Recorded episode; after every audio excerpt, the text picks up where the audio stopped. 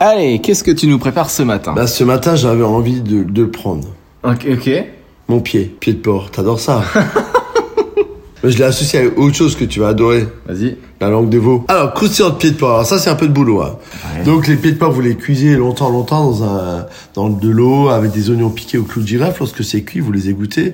Hein, vous cuisez 7-8 heures. Et ensuite, la partie la plus réjouissante, vous mettez des gants en plastique et vous enlevez tous les petits osselets. Alors là, vous mettez ça dans des plaques, vous pressez bien, bien, bien pressé. Et lorsque c'est froid, du coup, bah, c'est tout gélatineux. Vous coupez un, un carré. Ce carré, vous le passez à l'œuf, à la chapelure et vous le poêlez au beurre clarifié. Ça, c'est pour le pied. La langue, vous la cuisez au bouillon.